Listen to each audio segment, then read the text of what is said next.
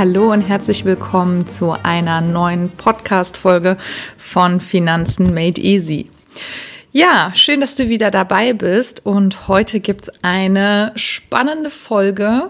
Vielleicht hast du ja auch mit abgestimmt, wenn du mir schon auf Instagram folgst, denn da habe ich meine Follower ja entscheiden lassen, was sie sich als nächste Episode wünschen. Und zur Auswahl stand einerseits eine etwas theorielastigere Folge, wo ich euch relevante, wichtige Begrifflichkeiten und Faktoren rund um das Thema ETF erkläre. Oder als zweite Option, dass ich euch so die bekanntesten, wichtigsten ETFs einmal vorstelle. Ja, und zweiteres hat gewonnen. Denke ich, ist auch wirklich ein spannendes Thema. Deswegen freue ich mich sehr auf die Podcast-Folge. Und nichtsdestotrotz werden wir aber auch hier und dort ein paar Begrifflichkeiten einfach kurz besprechen und so habt ihr einfach ja von beiden Seiten etwas. Denn um ja, ETFs verstehen zu können, muss man auch ein paar Fachbegriffe kennen. Und dann bietet sich das eben an, das heute auch nochmal ein bisschen anzuschneiden. Und für jeden, der sich mit dem Thema ETF noch nicht auskennt, dem ja, würde ich empfehlen, meine Podcast-Folge unbedingt anzuhören. Da habe ich nämlich eine separate gemacht, wo ich einmal erkläre, was ein ETF ist. Also, wenn ihr euch dann noch ein bisschen unsicher seid, dann auf jeden Fall einmal vorher anhören und dann danach wieder in diese Folge zurückkommen. Ja, also beginnen wir mit einem ETF, der jetzt erstmal auf nationaler Ebene sich abspielt. Und das ist der DAX-ETF. Wie ihr ja wahrscheinlich wisst, bilden ETFs, das sind ja passiv gemanagte Fonds, verschiedene Indizes ab. Und der DAX-ETF ist dabei ja der bekannteste deutsche Aktienindex, also dafür steht DAX in Deutschland. Und früher war es der DAX 30, also da waren die 30 größten deutschen Unternehmen eben vertreten in dem Index. Aber es gab jetzt eine Änderung. Und zwar ist aus dem DAX 30 der DAX 40 geworden. Und wieso ist das so? Ja, es gab ja letztes Jahr ein ja, ist schon ein bisschen länger her, aber es gab auf jeden Fall einen kleinen Skandal mit Wirecard. Wahrscheinlich habt ihr das auch ein bisschen mitbekommen. Und deswegen hat die deutsche Börse da ihre Konsequenzen rausgezogen, weil es war ja so, dass da ja ein ziemliches Drama passiert ist und Sachen vorgefallen sind von der Finanzbehörde und von seitens Wirecard, die eigentlich nicht passieren dürften. Und nur diese Nachlässigkeiten und Fehler auf beiden Seiten haben dazu eben beigetragen, dass es dann so einen riesen Crash gab und Wirecard insolvent gegangen ist und natürlich viele Anleger ihr Geld verloren haben. Und deswegen zieht die deutsche Börse da ihre Konsequenzen und möchte grundsätzlich in diesem wichtigsten deutschen Index keine sogenannten Zombie-Unternehmen mehr dulden und bringt auch einfach so ein paar weitere Änderungen mit sich, die ich euch noch ein bisschen näher bringen will. Denn es gab auch Kritik von der anderen Seite, dass beispielsweise Delivery Hero, kennt ihr vielleicht, ist ein Essenslieferant, in den DAX aufgestiegen ist. Und ja, es wurde eben kritisiert, dass so ein Unternehmen eben wirklich in diesem Vorzeigeindex überhaupt ja, platziert sein darf. Denn seit der Gründung im Jahr 2011, also 2011, hat es im laufenden Geschäft noch nie Geld verdient, spielt aber durch die Aufnahme im DAX in der obersten Börsenliga. Und ja, mit der Neuausrichtung sollen solche Fälle eben künftig verhindert werden. Und ja, ihr habt bestimmt auch öfter eben mitbekommen, dass viele Unternehmen einfach nur mit Geld voll gepumpt werden und wirklich noch weit davon entfernt sind, überhaupt irgendwie positive Ergebnisse zu erwirtschaften. Und deswegen denke ich, dass das ja eine eine gute Änderung ist, um so ein bisschen darauf zu achten, dass die Wirtschaft und das ganze Treiben an der Börse einigermaßen vernünftig und gesund bleibt. So, aber aus DAX 30 wurde DAX 40. Wo kommen die meisten Nachrücker her? Und die kommen aus dem MDAX. Also, da kommen wir auch schon zum nächsten Begriff. Das ist der nächste in Indice. Da sind die nächst größer, also nichts kleineren Unternehmen eben aufgelistet, die es nicht ganz in den DAX geschafft haben. Die sind im MDAX und dann gibt's noch den SDAX. Ja, da sind dann nochmal die kleineren Unternehmen. Und seit September 2021 wurde der DAX eben aufgestockt und der MDAX wurde dadurch dann eben auf 50 Unternehmen verkleinert und hatte davor 60 Mitglieder, die jetzt eben im DAX enthalten sind. Und so gab es da so eine kleine Transition. Ja, und zu den Anforderungen, die die Indexmitglieder eben erfüllen müssen, ist zu nennen, dass vor der Aufnahme in den DAX ja vorgelegt werden musste, dass die Unternehmen zwei Jahre hintereinander ein positives EBITDA aufgewiesen haben. Also vielleicht Kennt ihr den Begriff? EBIT habt ihr wahrscheinlich schon mal gehört. Das ist ja Earnings Before Interest and Taxes. Und mit dem angehängten DA noch dran ist es eben Before Taxes, Depreciation, Interest and Amortization. Ja. Das ist der operative Gewinn eines Unternehmens eben vor Zinsen, Steuern, Abschreibungen und sonstigen Finanzierungsaufwendungen, wenn man das eben übersetzt. Ja, und zudem werden alle Indexmitglieder dazu verpflichtet oder wurden inzwischen testierte Geschäftsberichte als auch Quartalsmitteilungen zu veröffentlichen. Und die Unternehmen, die die Frist nicht einhalten, fliegen automatisch aus dem Index. Denn ja, auch da haben sie einfach aus der Wirecard aus dem Wirecard-Skandal gelernt, denn Wirecard hatte eben mehrfach die Veröffentlichung seines Zahlenwerks verschieben müssen aber blieb trotzdem im DAX. Und ja, weiterhin wird es einfach jetzt zweimal im Jahr kontrolliert, im März und im September. Und früher war das eben so, dass die Zusammenstellung im DAX nur einmal jährlich unter die Lupe genommen wurde. Und so wird einfach ein bisschen, bisschen mehr Kontrolle hier eingeführt. Kommen wir nun aber zum DAX-ETF. Grundsätzlich ist nämlich der DAX ja ein Indiz, wie schon erwähnt. Und jetzt ist ja die Frage, wie du in den investieren kannst. Das ist ja keine frei verfügbare Aktie an der Börse, sondern es gibt dann eben Verwalter, die beispielsweise diesen ETF nachbilden und so zum Kauf anbieten. Ich schaue immer ganz gerne mir die ETFs von iShares von BlackRock an. Ihr könnt aber auch einfach mal auf finanzen.net oder on Vista gehen, da ein bisschen schauen und ein bisschen stöbern, sage ich mal. Da findet ihr auch schon sehr viele Kerndaten eben zu den angebotenen ETFs. Aber jetzt für diese Podcast-Folge würde ich sagen, richten wir unseren Fokus eben mal auf den iShares Core DAX von BlackRock. Und ja, was sich im DAX eben oder hinter dem DAX verbirgt, habe ich euch ja schon erklärt. Früher DAX 30, 30 größten deutschen Unternehmen, jetzt DAX 40.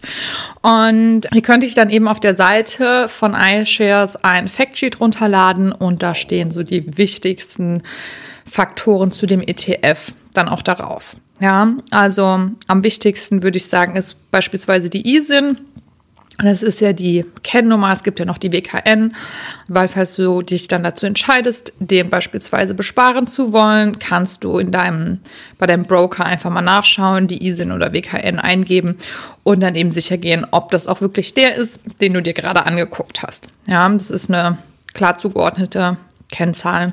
Dann haben wir als wichtigen Indikator die Gesamtkostenquote TER, also wird auch durch die Kennziffer TER abgekürzt, Total Expense Ratio.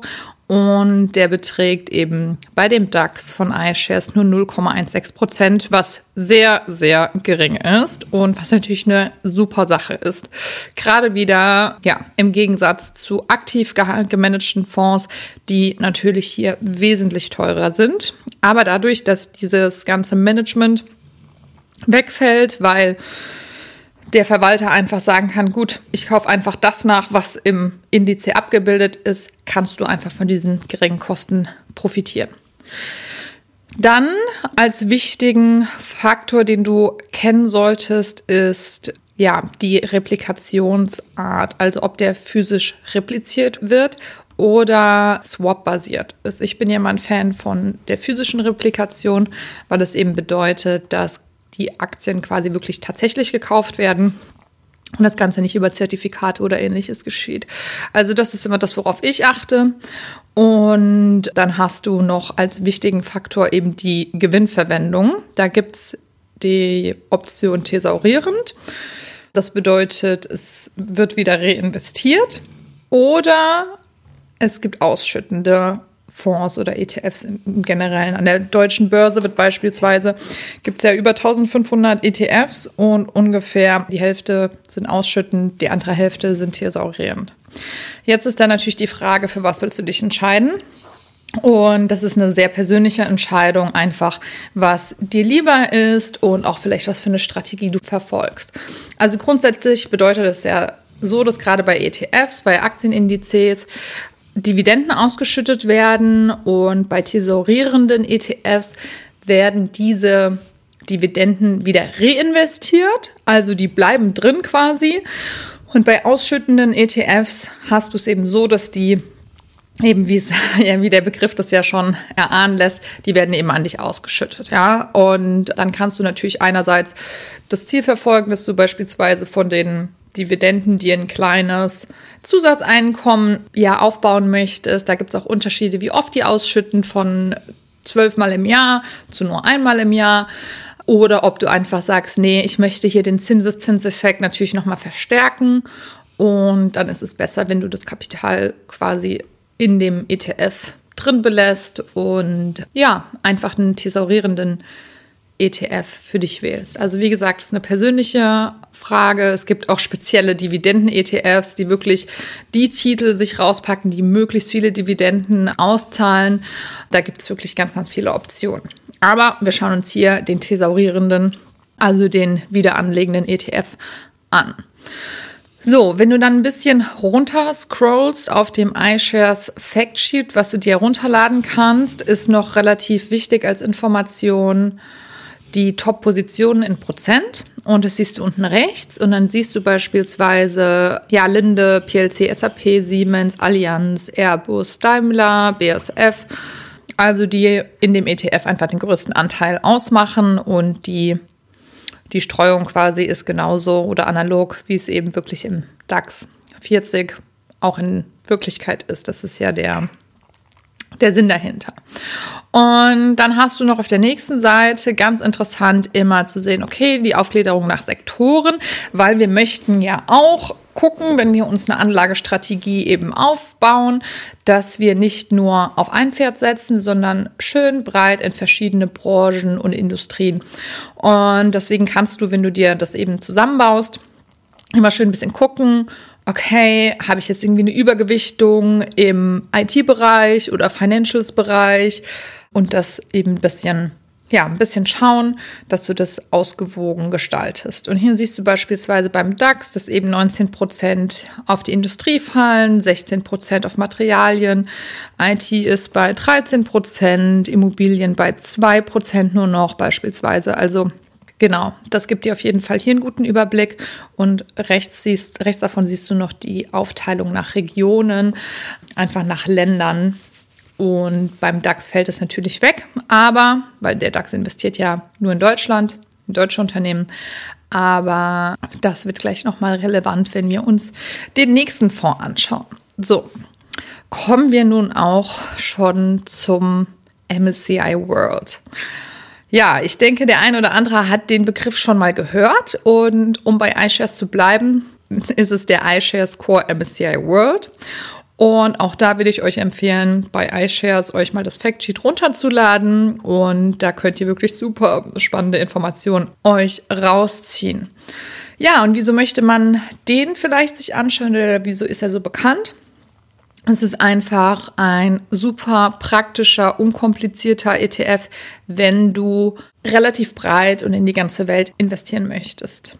Was hier zu sagen ist, auch wenn es nach, also wenn der ETF World heißt, es sind nur Unternehmen aus Industrie und nicht aus Schwellenländern enthalten. Wir haben ja bereits am Beispiel des iShares Core DAX gesehen, dass du auf der zweiten Seite wunderbar die Aufteilung nach Region sehen kannst. Und ja, wir sind ja jetzt nicht mehr nur in Deutschland, sondern mit dem Blick auf die ganze Welt. Dann siehst du ganz spannend, wie die Verteilung der Gewichtung eben ist. Und wir haben hier an erster Position mit knapp 70 Prozent die Vereinigten Staaten. Die sind eben zu 70 Prozent in dem ETF vertreten. Danach folgt Japan, dann das Vereinigte Königreich, Kanada, Frankreich, Schweiz, Deutschland. Aber alles zu wirklich geringeren Prozentsätzen. Also die sind alle unter 10 Prozent.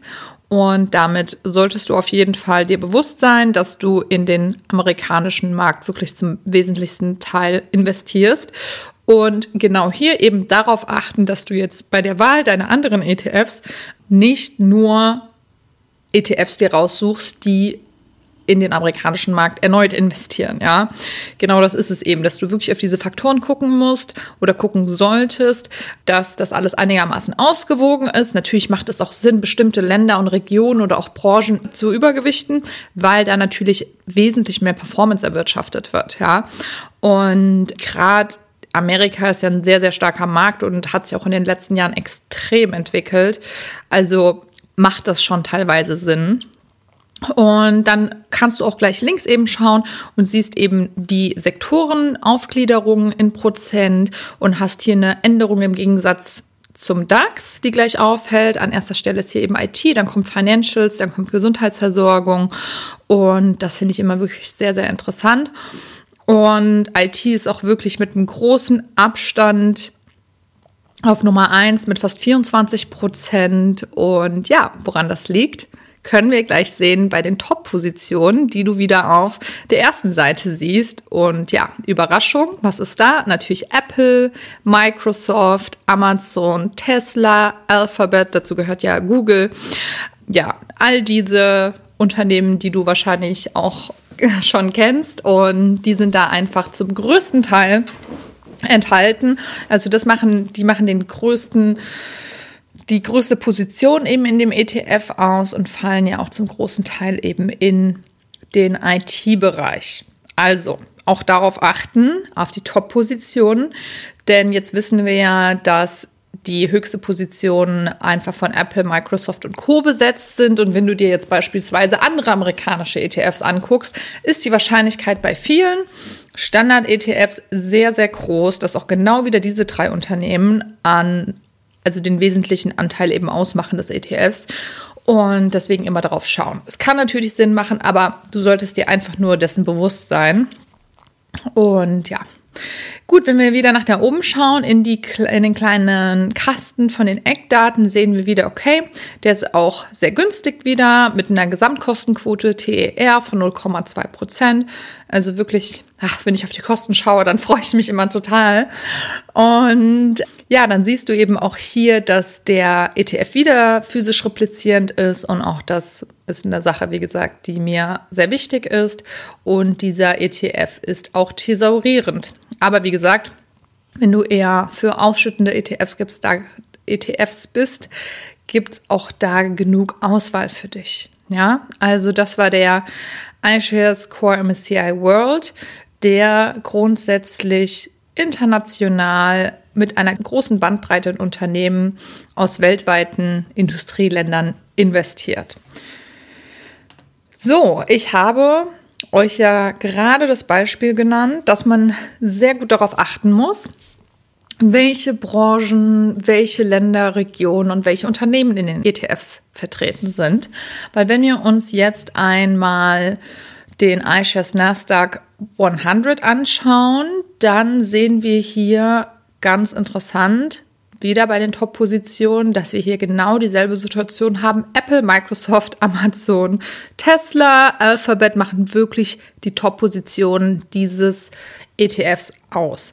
Dabei ist der Nasdaq 100 wirklich ein sehr, sehr bekannter Indiz und der bildet ein gezieltes Engagement in den größten nicht im Finanzsektor tätigen Unternehmen, die am Nasdaq-Aktienmarkt notiert sind, ab und dadurch hast du einfach einen direkten Zugang zu den Unternehmen aus verschiedenen großen Branchengruppen, beispielsweise eben IT-Bereich, Telekommunikation, Einzelhandel, Biotechnologie etc. Und grundsätzlich haben die Unternehmen eine hohe Marktkapitalisierung. Und ja, Apple und Microsoft haben jeweils über 10% Anteil. Und wenn wir das eben jetzt uns anschauen von den Werten, die die Unternehmen auch im MSCI World haben, ist das schon einiges. Deswegen, wie gesagt, sei dir nochmal einfach ja, dessen bewusst, wenn du deine Anlagestruktur Aufbaus und auch die weiteren Eigenschaften wie die physische Replikation und die thesaurierende Gewinnverwendung finden wir bei diesem ETF und auch die Kosten sind ja mit 0,33 Prozent sehr, sehr günstig, wie bei fast allen ETFs. Ja, jetzt mal zusammengefasst. Wir hatten jetzt den DAX ETF von iShares im Blick, der eben die in Deutschland größten und wichtigsten Unternehmen abbildet. Dann hatten wir den MSCI World, der weltweit investiert, aber weltweit nur in Industrieländern und einen Fokus auf US-amerikanische Unternehmen hat, beziehungsweise auf den Markt dort. Und jetzt hatten wir den Nasdaq 100, der rein in den amerikanischen Markt investiert. Ja, das sind so die Begriffe und ETFs, auf die ihr definitiv stoßen werdet, die ihr oft wirklich, ja, wiederfinden und davon hören werdet. Und um jetzt nochmal einen zu zeigen, beziehungsweise euch vorzustellen, der so ein bisschen aus der Reihe fällt, ist eben das Pendant vom MSCI World. Das ist der MSCI Emerging Markets. Weil, wie gesagt, der MSCI World investiert ja nur in Industrieländer. Und der Emerging Markets, wie der Name ja schon sagt, investiert nur in Schwellenländer, in Schwellenmärkten und tut es auch auf eine diversifizierte Art und Weise, also investiert in verschiedene Länder. Und auch diesen gibt es von iShares, das heißt, ihr könnt euch auch hier das Factsheet runterladen und seht einfach da ganz spannend, dass auch ja, so außergewöhnlichere Länder und Geografien vertreten sind. Also in diesem ETF macht China den größten Teil aus mit über 30 Prozent. Danach folgt Taiwan, Korea. Dann haben wir Indien, Russland, Südafrika, Brasilien, Saudi-Arabien, Mexiko. Also wirklich eine ganz interessante Mischung. Natürlich auch eine sehr volatile Mischung. Und das würde ich jetzt auch nicht jedem empfehlen. Aber das Thema Investieren generell ist ja gern also wirklich eine individuelle Sache. Ich möchte euch den trotzdem vorstellen und ja, ist eigentlich eine spannende Sache, beziehungsweise muss man den einfach kennen. Wenn man den MSCI World kennt, muss man eben auch wissen, dass es ähm, den Emerging Markets gibt, weil erst dann hast du ja die ganze Welt abgebildet. Aber es gibt nicht nur diese beiden, die man separat kaufen müsste, wenn man die ganze Welt abdecken möchte, sondern es gibt noch den All World. Also da ist dann wirklich alles enthalten. Aber ich finde es immer ganz schön, die beiden einfach separat zu betrachten. Denn man sollte sich schon dessen bewusst sein, dass Schwellenländer einfach generell anfälliger auf wirtschaftliche oder politische Störungen reagieren als Industrieländer. Ist ja eigentlich klar. Und beispielsweise auch das höhere Liquiditätsrisiko ist wirklich ein Faktor. Also deswegen sollte man auf jeden Fall aufpassen bei diesem ETF. Das ist jetzt nicht sehr sicher. Also es ist generell ja nichts zu 100 Prozent sicher, aber ja, das ist jetzt nochmal eine andere Nummer. Aber auch dieser ETF ist relativ günstig mit 0,18 Prozent, ist physisch replizierend und ist aber dieses Mal ausschüttend und nicht thesaurierend. Ja, also das ist hier ein Unterschied zu den, die wir eben davor hatten. Also es bedeutet, die Dividenden, die anfallen, werden eben ausgeschüttet und werden nicht wieder reinvestiert. Aber was vielleicht für diesen Emerging Markets Fonds spricht, ist, dass ich generell das total gerne in meinem Depot sehe, weil dann hast du diese verschiedenen Positionen. Du weißt, welcher ETF für welche Region auf dieser Welt oder für welche Branche besonders steht. Und dann kannst du einfach darauf schauen. Du kriegst immer deine Performance angezeigt wie der sich gerade entwickelt und dann hast du wirklich so eine so eine individuelle Übersicht, die du ja total nach deinem Interesse dir anlegen und bauen kannst, wo du dann eben siehst, okay, hier geht's nach oben, da geht's nach unten, hängt das irgendwie, korreliert das miteinander? Und ja, deswegen finde ich das immer sehr interessant, sich da eine spannende Zusammensetzung und Zusammenstellung eben auszuarbeiten und dann kann man da viel, viel Freude eben dran haben, gerade wenn man das langfristig macht und dann vielleicht hier und dort doch mal was verändert und seine Hypothesen einbaut und umsetzt. Also ja, es kann sehr viel Spaß machen und in dem Sinne, ich hoffe, ich konnte euch ein bisschen was näher bringen, dass ihr jetzt mal ein paar ETFs kennt. Wir hatten, wie gesagt, den DAX. Mit den 40 größten deutschen Unternehmen, den MSCI World, den Fokus auf internationale Industrieländer hat, den Nasdaq, der rein auf den US-Markt abzielt und dann den Emerging Markets und damit auch die Schwellenländer abbildet. Und ja, also wie gesagt, schaut euch das alles mal selber an auf den verschiedenen Portalen, entweder bei OnVista oder finanzen.net oder geht direkt auf beispielsweise die Seite von iShares und ladet euch da die Dokumente runter. Und wenn ihr noch kein Depot habt, dann holt euch auf jeden Fall eins. Ich habe auch den Zugang zu einem kostenlosen Depot von Comdirect in den Show Notes verlinkt und dann könnt ihr da, ja, sobald das Konto eröffnet ist, auf jeden Fall loslegen. Und ich freue mich wie immer über eine Podcast-Bewertung bei Apple Podcasts oder auch bei Spotify. Das geht ja jetzt seit neuestem. Also da würde ich mich sehr freuen, wenn euch die Folge gefallen hat und freue mich von euch zu hören. Und dann wünsche ich euch noch einen schönen Sonntag und bis nächste Woche.